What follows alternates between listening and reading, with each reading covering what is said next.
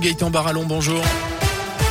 Bonjour Jérôme, bonjour à tous. Elle a eu encore quelques heures à patienter. C'est aujourd'hui que les travaux doivent se terminer sur la RN 88 en Haute-Loire. Depuis deux semaines, vous roulez souvent au ralenti entre Firminy et Pont-Salomon avec des travaux dans chaque sens pour refaire le revêtement de la chaussée.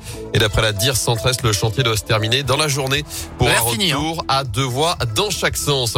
Ils avaient volé près de 90 ordinateurs de bord dans les voitures de la Loire et du Rhône. Quatre individus de 18 à 24 ans étaient jugés hier devant le tribunal correctionnel de saint Ils étaient accusés également de les revendre entre 35 et 40 euros l'unité, mais le préjudice estimé s'élevait à plus d'un million d'euros. Au moins une centaine de victimes ont été recensées, une cinquantaine se sont constituées parties civiles. Et parmi les prévenus, le plus âgé est copé d'un an de prison avec sursis selon le progrès, les autres deux ans d'emprisonnement, dont un an ferme.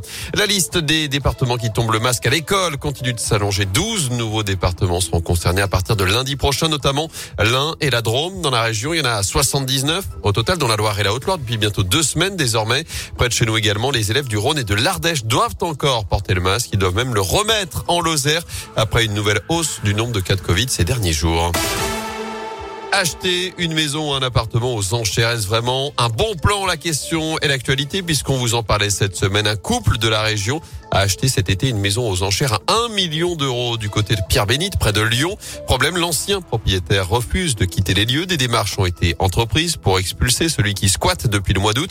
Mais pour le moment, la préfecture n'a pas donné suite. Alors finalement, faut-il se fier à ces ventes aux enchères de maisons ou d'appart saisies en justice? Élément de réponse avec maître Olivier Fradin, huissier de justice dans la région. Alors il y a un certain fantasme autour de tout ça. Euh, je suis pas certain que les acheteurs fassent forcément des bonnes affaires euh, parce que euh, il y a souvent euh, pas mal de personnes qui sont intéressées et donc naturellement les enchères vont monter et le prix de vente sera un prix qui est probablement assez proche du prix du marché. Quand les personnes achètent, elles doivent intégrer financièrement la difficulté pour libérer les lieux. Il est probable. En revanche, c'est quand même plutôt rare le, cas dans lequel cette personne se trouve. Euh, ce sont des hypothèses très rares. J'en ai euh, une, voire deux par an. Les lieux, on les récupère vite, assez vite.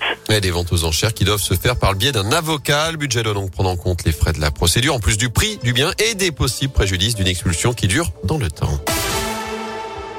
Du sport jour J pour le Tour de France. Le parcours de l'édition 2022 sera dévoilé en fin de matinée à Paris. Radio Scoop sera d'ailleurs présent sur place. On vous fera vivre cette présentation sur notre page Facebook Radio Scoop Loire-Loire et sur radioscoop.com avec on vous en parlait ces derniers jours. Un passage à Saint-Etienne l'été prochain. Ce sera aux alentours du 15 juillet à la Grande Boucle qui était chez nous déjà en 2019 pour une arrivée et un départ d'étape le lendemain.